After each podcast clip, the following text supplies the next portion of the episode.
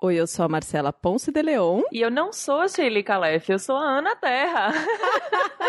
ah, sim! Hoje no episódio do Agosto Surreal, nós temos uma convidada maravilhosa. Mas Ana Terra, quem é você? Conta pra pessoa que tá do outro lado do radinho. Além de ser a parte do Compartilhadas com Empatia da abertura do Baseado em Fatos Surreais, eu sou Ana Terra, do podcast Chá com a Impostora. Sou consultora de comunicação, sou mãe de gatos, essas coisas coisas. Ah, e ela é heroína. Eu só não vou contar de que história, porque a gente garante o anonimato de todo mundo aqui, né? Mas ela é heroína. Exatamente.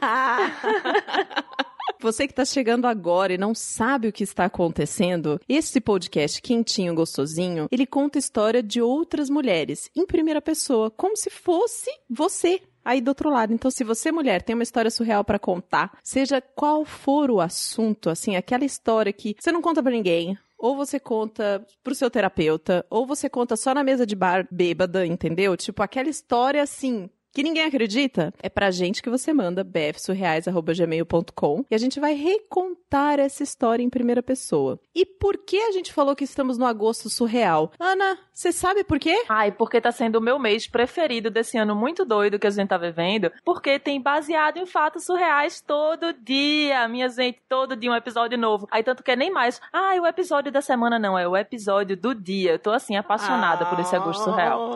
Eu também tô apaixonada, então aproveita, se você tá chegando agora, faz a maratona, escuta todos os episódios do Agosto Surreal. Se você nunca viu os nossos rostinhos belos, você pode ir lá no nosso Instagram, BF Surreais, e assistir as lives de todos os episódios, se você chegou agora. Se você prefere YouTube, também tem no YouTube para você. Bom, eu não vou ficar enrolando, vamos logo pro caso do dia. Baseado em fatos surreais. Histórias de mulheres como, como nós. nós. Compartilhadas com empatia, empatia, intimidade e leveza. Onde o assunto é a vida e o detalhe surreal. Então, amiga, eu sempre tive muito medo de ir no ginecologista, fazer exame, todo tipo de exame, assim. Eu tenho muito medo, na real. E aí que só quando eu tava, tipo, com 27 anos, que aí eu tava para me casar já, e eu decidi que eu ia fazer aqueles exames pré-nupciais, sabe como é? Não, mas peraí. 27 anos, isso mesmo. Quando você ficou menstruada a primeira vez, não foi no hospital, no ginecologista, nada? Não, não fui, porque é uma coisa da minha família. Eu acho que é muito tabu na minha família. As mulheres não têm esse costume de fazer preventivo todo ano. Minha mãe também nunca me estimulou muito aí. Enfim, uhum. era uma vergonha generalizada. Eu nunca tinha feito nenhum exame até os meus 27 anos. Vergonha, vergonha de ir no médico um misto de vergonha e medo, né? Uhum. Aquele medo de que você não sabe. Às vezes parece que você tá procurando. Quando você tá fazendo exame, parece que você tá procurando alguma coisa. Ah! Tipo, medo, assim, se eu for no médico, eu vou descobrir alguma coisa, então eu tô procurando doença. Entendi. Pois é, tinha um pouco disso, assim. Só que aí, quando eu marquei a data do meu casamento, eu fiz, pô, eu quero ser mãe, quero ter uma família, quero que meus filhos sejam saudáveis. E aí eu decidi que ia fazer aqueles exames pré-nupciais. Que aí, enfim, a gente faz, aí faço eu, faço o meu parceiro. E aí é um, enfim, um camboio de exame, que é exame de urina, exame de sangue, exame de imagem, de tudo. Nossa, eu nem sabia que existia isso. Tipo, é pra ver se tá tudo bem antes de casar? Mesmo que a gente já tinha vida sexual ativa e tudo, é pra gente ver se tem DST, se tem alguma condição pré-existente que pode ser algo que a gente precisa tratar antes de engravidar, sabe? Uhum. Pronto. E aí, só que ainda assim eu tava super nervosa. E aí eu comentei com as amigas assim do trabalho. Minha gente gente vê, tô muito nervosa porque eu nunca fiz exame, não sei como é que eu faço. E aí elas me deram maior força. E foi massa poder dividir isso com essas uhum. amigas, né? Poder dizer que eu tinha esse medo. Mas aí uma das minhas grandes amigas era minha chefe. E ela chegou, ela fez: Como é? Você tá com medo, mas você vai lá fazer sim. Porque ela é bem dessas, hum. sabe? Ela pega uma coisa, ela vai lá e resolve, bota debaixo do braço e resolve. E aí pronto, ela mesma marcou uma consulta para mim. No mesmo médico dela, ah. marcou uma consulta para mim, ela foi ótima. Eu não tive que me preocupar em procurar médico, essas coisas. Aí ela foi e marcou uma consulta para mim, só que ela marcou uma consulta para ela também, antes de mim. Hum. E aí eu não sabia, mas ela chegou pro médico e fez: olha, ela nunca fez exame, evita fazer aquelas perguntas porque eu tava com medo de contar pro médico que eu nunca tinha feito exame, sabe? Sim. Só que ele ia pedir os exames anteriores e eu não ia ter, né? Nossa, ela teve um super cuidado, né? Maravilhosa. Mas por isso que a gente é amiga até hoje, ela é maravilhosa. E isso super funcionou, porque ele foi um doce comigo. E, pô, um ginecologista Uhum. foi no homem pela primeira vez, já tinha mais uma coisa, né? Nossa, nunca foi no ginecologista e a primeira vez já ir num cara é complexo mesmo. Ah, ainda bem que ela tava comigo, sabe? Foi maravilhoso. Só que aí ainda tinha, depois da consulta, tinha a parte mais difícil, que aí era fazer os tais exames, né? Hum, E aí, no meio desses exames, eu descobri um mioma. mas assim, já de cara, tipo, na primeira vez que você foi fazer exame, já descobriu que tinha uma questão pra ser tratada. Pois é, porque assim, o mioma é aquele, como se fosse um tumor que não é maligno, né? Aham. E assim, eu sei que algumas mulheres que quando tem isso, às vezes tem dor, tem sangramento, Uhum. tem vários sintomas, e eu não tinha nada. Eu não sentia absolutamente nada. Tipo, nem cólica forte, nem, tipo, menstruação desregulada, nada disso. Nada, e o pior é que ele já tava grande. Então, assim, ele já era enorme e eu não ia. Mas grande como? Grande assim, sei lá, maior que uma laranja. Jura? Enorme. eno- Tanto que não ia sair pela laparoscopia, aquele exame do furinho, sabe? Ah. Que às vezes tem mioma que você vai pela aquela câmerazinha e tudo. O meu não. O meu ia ter que abrir pra tirar. Ah, aquela cirurgia que coloca um gás na barriga. Foi a cirurgia que a- aquela nossa amiga que tomou uma sopa e acabou descobrindo que tava com apendicite acabou fazendo, né? Exatamente. É, sei, sei qual é. Pronto, não ia rolar ser desse jeito porque tava enorme, então não ia ter buraquinho certo, ia ter que abrir minha barriga de todo jeito. Tipo uma cesárea. Ai. Pois é. Ai. Então imagina. Mas amiga, como que você se sentiu quando você ouviu do médico que você ia ter que fazer uma cirurgia? Porque você falou sobre esse medo, né, das mulheres da sua família de irem no médico porque parece que tá procurando doença. E aí quando você resolve ir, encontra um negócio. Como você se sentiu? Pois é, um misto de emoções, né? Assim, porque ao mesmo tempo que eu tava aliviada de ter encontrado algo que podia, na verdade, ter sido algo muito mais sério. E era, entre aspas, só um mioma, só uma coisa que não era maligna naquele sentido, assim. Uhum. Mas ao mesmo tempo eu tava apavorada, porque não bastasse ir no médico, não bastasse fazer os exames, eu ia ter que fazer uma cirurgia. Nunca tinha feito uma cirurgia. E aí eu tava naquela, vou lá e vou fazer, vou resolver na marra agora que eu preciso me cuidar e eu vou perder esse medo de tudo de uma vez, sabe? Uhum. Tipo, vamos lá, vamos lá, vamos que vamos. É, já estamos aqui, vamos lá, né? Só que assim, como eu falei, eu quero muito ser mãe. E aí eu tava com muito medo de ficar estéreo, porque nessa cirurgia, quando abre pra tirar o mioma, e o mioma era muito grande, Hum. se eu tivesse algum tipo de hemorragia, algum tipo de complicação, eu podia perder o útero. E aí eu só ia saber quando eu acordasse, imagina. Nossa, quer dizer, tinha um risco então, apesar do mioma ser benigno, tinha um risco de você ficar estéril durante a cirurgia, porque por conta do tamanho dele, talvez eles tivessem que tirar mais coisa do que eles estavam planejando e, e você ficar estéril. Gente, Pois é, e toda cirurgia tem um risco. Inclusive, até essa nossa amiga que fez essa cirurgia de apendicite, que é uma cirurgia relativamente fácil, você assina um termo lá dizendo que você sabe que você tá correndo risco. E isso é assim, é de apavorar, é de você morrer de medo. ah, eu faço ideia. Pois é. E aí, assim, comecei a fazer um bocado de exame pré-cirúrgico. Aí vai aquele exame de tudo. A pessoa ele vira do avesso, né? Pra poder Uhum. saber se tá tudo bem com o seu coração. E aí é ultrassom. E aí, enfim. E aí eu já tava naquela de minha gente, é por isso que a gente tem que se cuidar. Faz todo sentido que a gente tem que fazer isso de forma frequente pra que não tenha que sofrer de uma vez, né? Eu tava sofrendo tudo de uma vez. E aí, no dia da cirurgia, fui pra um hospital que ele é excelente. Uhum. E esse hospital, ele é especializado em maternidade, trazer bebês ao mundo. E eu não ia, na verdade, ter um.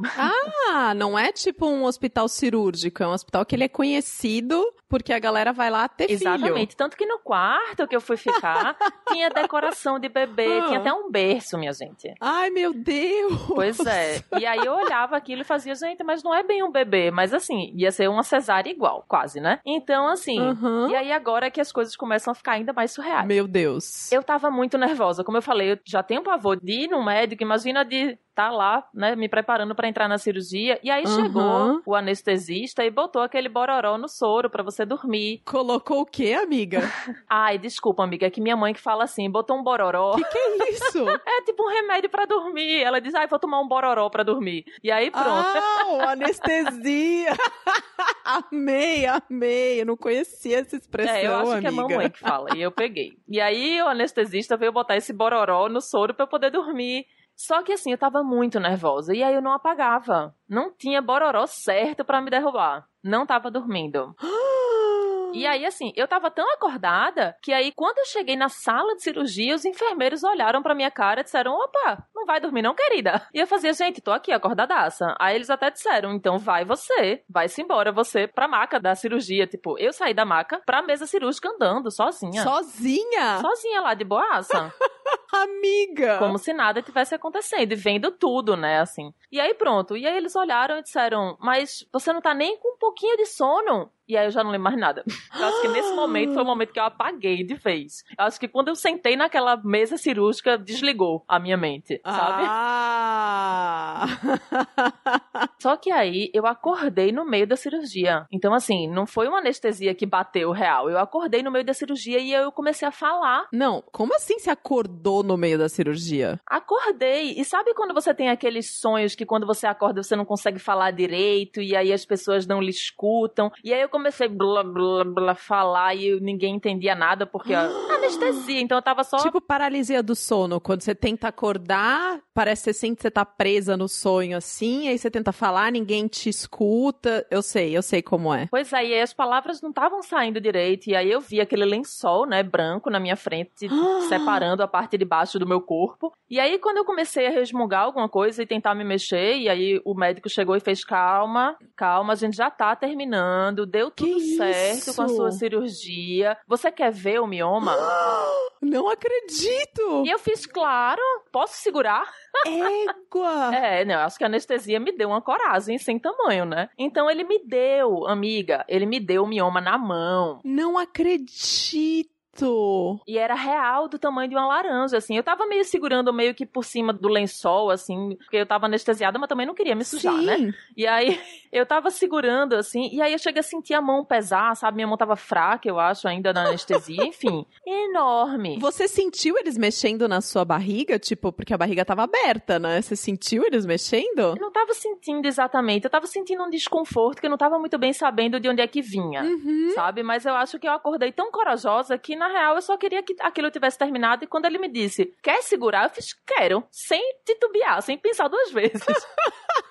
pois é, e aí eu fui pro quarto. Ah. E aí minha mãe tava lá me esperando e eu cheguei e fiz, mãe, você não sabe o que aconteceu. Eu peguei o meu mioma na mão. E aí minha mãe olhou e fez, como é, minha filha? Mas assim, eu não tava satisfeita de contar pra minha mãe. Eu contei pra todo mundo que entrou no quarto, sabe? Porque quando você faz cirurgia, começa a entrar um bocado de gente, né? Pra poder ver como é que você tá e pra tirar remédio do soro. E aí ah, traz a alimentação. Tipo, um bocado de gente você tá falando é a enfermeira que entra o tempo inteiro pra ver remédio, temperatura, a pessoa que vai trazer a Isso. comida, e vem o médico do turno da manhã, o da tarde. A gente acha que vai descansar quando vai fazer uma cirurgia, mas não descansa, não.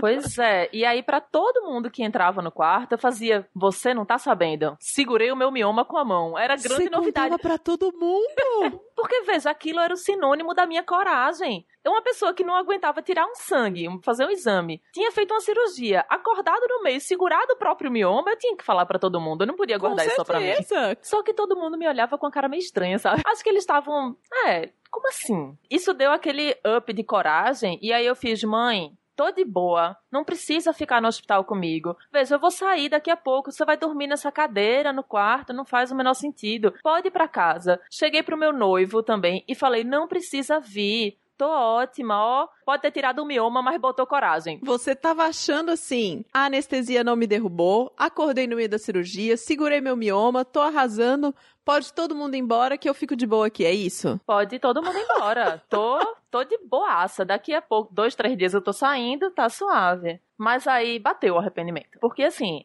depois que você faz a cirurgia, até você fazer um xixi, parece que é um parto, né? E aí, enfim, quando eu fui fazer meu primeiro xixi, aí minha pressão caiu, eu fiquei super tonta. E aí eu percebi que não fazia o menor sentido estar ali sozinha. Hum. Né? Tipo, eu percebi que eu realmente precisava de alguém. Mas aí no quarto tinha uma TV. E aí tava passando o quê? Os Simpsons. Ah, E os Simpsons assim, né? adoro, mas é impressionante como eles parecem que falam exatamente do tempo que a gente vive, né? Eles são meio videntes, assim. Ah. E aí, era um episódio que a Marge tinha algum problema no útero. E aí ela chegava pro Homer e fazia, Homer, Jura? é, diga aí, que coincidência. Eu fiquei impressionada quando eu vi. E aí ela chegava pro Homer e fazia: Homer, esse não é o meu útero. Nós somos casados. É o nosso útero, sabe?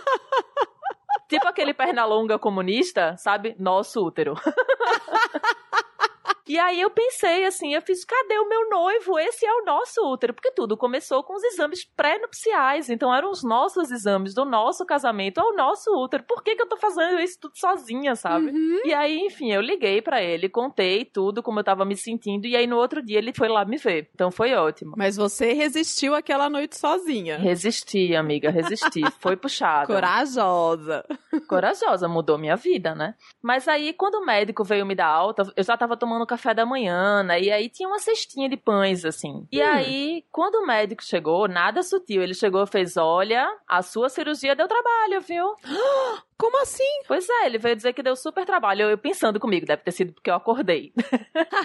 claro, né? E na hora que você acordou, ele falou que tava tudo bem? pois é. Que médico estranho. É, e ele falou, ó, se fosse um médico inexperiente, você podia ter perdido seu útero, porque o seu mioma estava enorme. E aí eu fiz, ah, tava mesmo, mas era assim, do tamanho de uma laranja, né? Aí ele fez, não, era muito maior, era do tamanho dessa cesta de pão, era tipo quase três vezes o tamanho de uma laranja, do tamanho que eu pensava que era. Como assim? Pois é. Aí eu fiz, não, doutor, ele era menor, você me deu na mão, eu segurei. Aí ele fez, é? Como assim? Não, isso nunca aconteceu. Aí eu fiz, doutor, o senhor botou na minha mão, eu senti até o peso dele. Ele fez, não. Isso nunca aconteceu. Olha, é comum ter alucinação com anestesia. Então isso deve ter sido uma alucinação, porque na verdade. Que? E aí, assim, naquele momento deu aquele estalo. Eu fiz, gente, é por isso que as pessoas estavam tão chocadas quando eu contava a história, porque ela de fato não fazia sentido. Eu entendi que, além dessa história inteira ter me ensinado que a gente precisa de fato se cuidar, eu também aprendi que uma coisa que a gente não pode fazer é confiar na memória da gente quando a gente tá chapada de anestesia. Porque, assim, pra mim, até hoje, essa memória é extremamente verdadeira.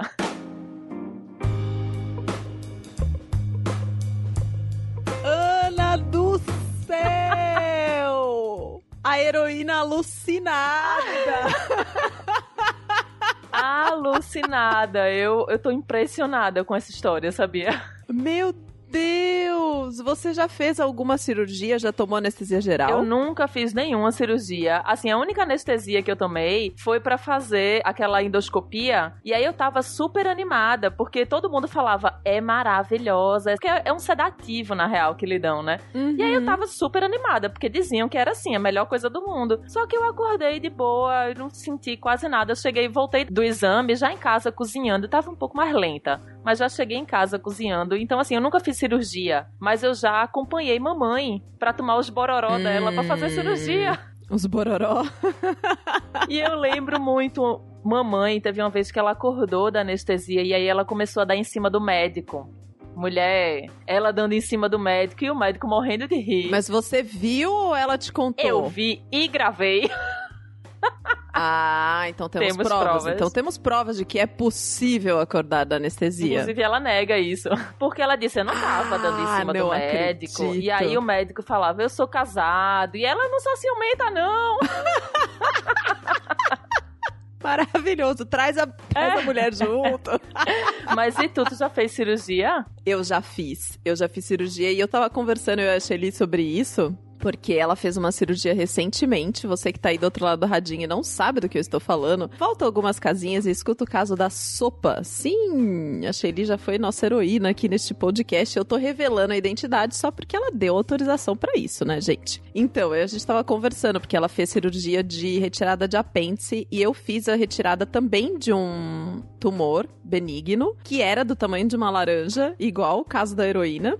Só que ele tava na adrenal, que é uma glândula que fica em cima dos rins. E ela produz alguns hormônios, como adrenalina. E aí eu fiz a cirurgia laparoscópica tal. Só que eu tava com muito muito, muito medo de tomar anestesia. Muito medo de tomar anestesia, porque eu não queria que me apagassem de jeito nenhum. Pra você ter uma ideia do quanto eu não gosto de perder a consciência, assim, de me apagarem, quando eu fiz endoscopia, eu pedi pra eles me darem a dose mais baixa desse sedativo. E eu fiz a endoscopia praticamente acordada. Tipo, eu vi o cano sendo colocado na minha boca e ela falando, agora engole. E eu. oh, engolindo Deus e tal.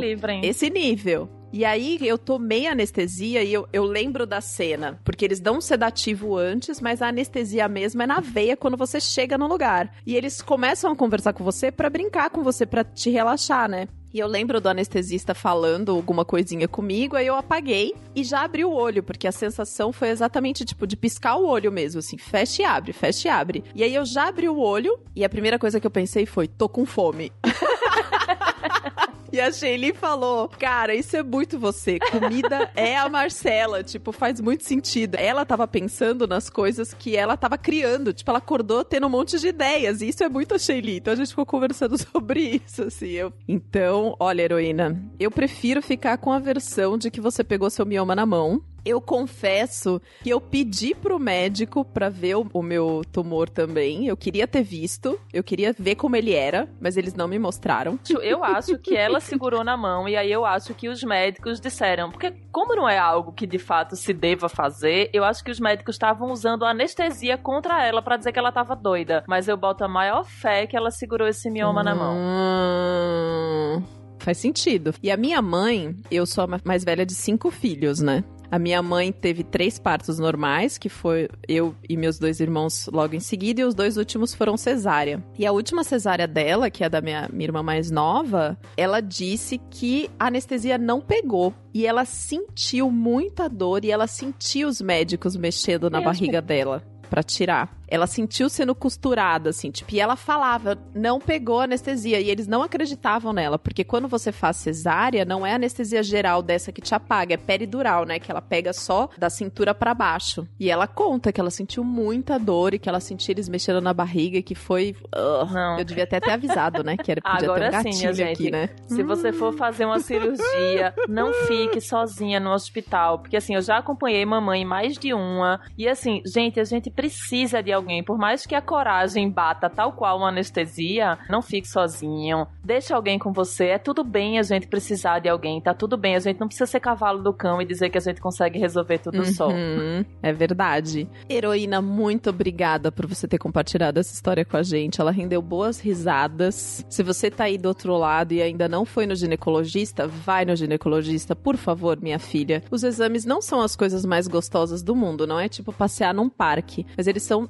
necessários e super importantes para nossa saúde. Não fique esperando 27 anos, por favor. Eu descobri recentemente, e até a Marta Batilli, que é nossa apoiadora e é médica ginecologista, que você não precisa ir todos os anos, mas que você não pode ficar mais do que dois anos sem ir fazer os exames de rotina. E agora eu acho que isso depende da condição que você tem. Porque, por exemplo, eu tenho uma Ah. manchinha no útero, então eu deveria fazer de seis em seis meses. E aí, só que a gente só descobre isso indo e fazer, né? Então, assim, Exato. a médica que vai lhe dizer qual é a frequência que você vai poder fazer, eu acho. Exato. A melhor coisa que você tem que fazer é conversar com o seu médico e saber do seu caso e procure uma pessoa que você confia, seja homem ou seja mulher, porque é muito importante a gente cuidar do nosso corpo, da nossa saúde, não é ficar procurando pelo em ovo, sabe? Não é ficar procurando doença, é prevenir mesmo. A gente vai no médico pra prevenir, chama prevenção, são os exames preventivos. Então tá tudo certo. Exatamente. Se você tem uma história pra contar surreal, manda pra gente. Você que está aí do outro lado ouvindo o Agosto Surreal todos os dias com a gente.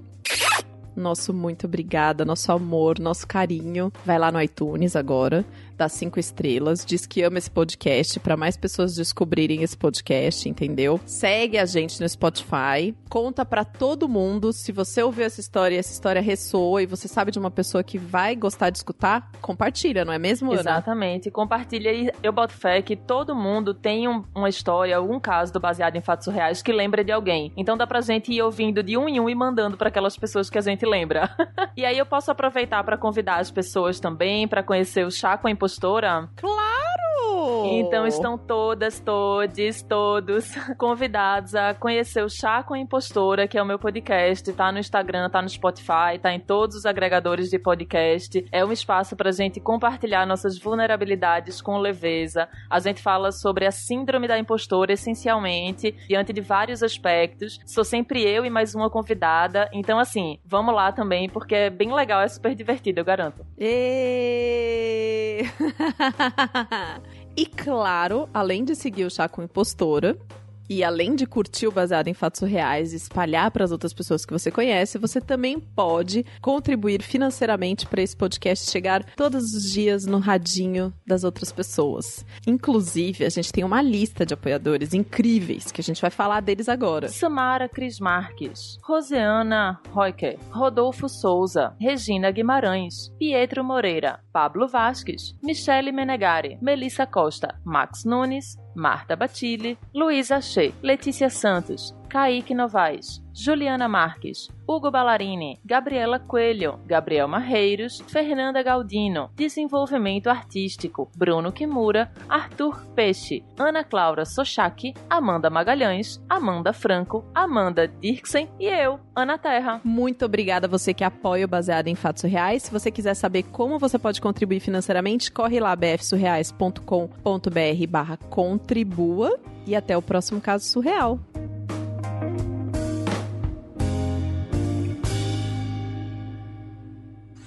Esse podcast foi editado por Domênica Mendes.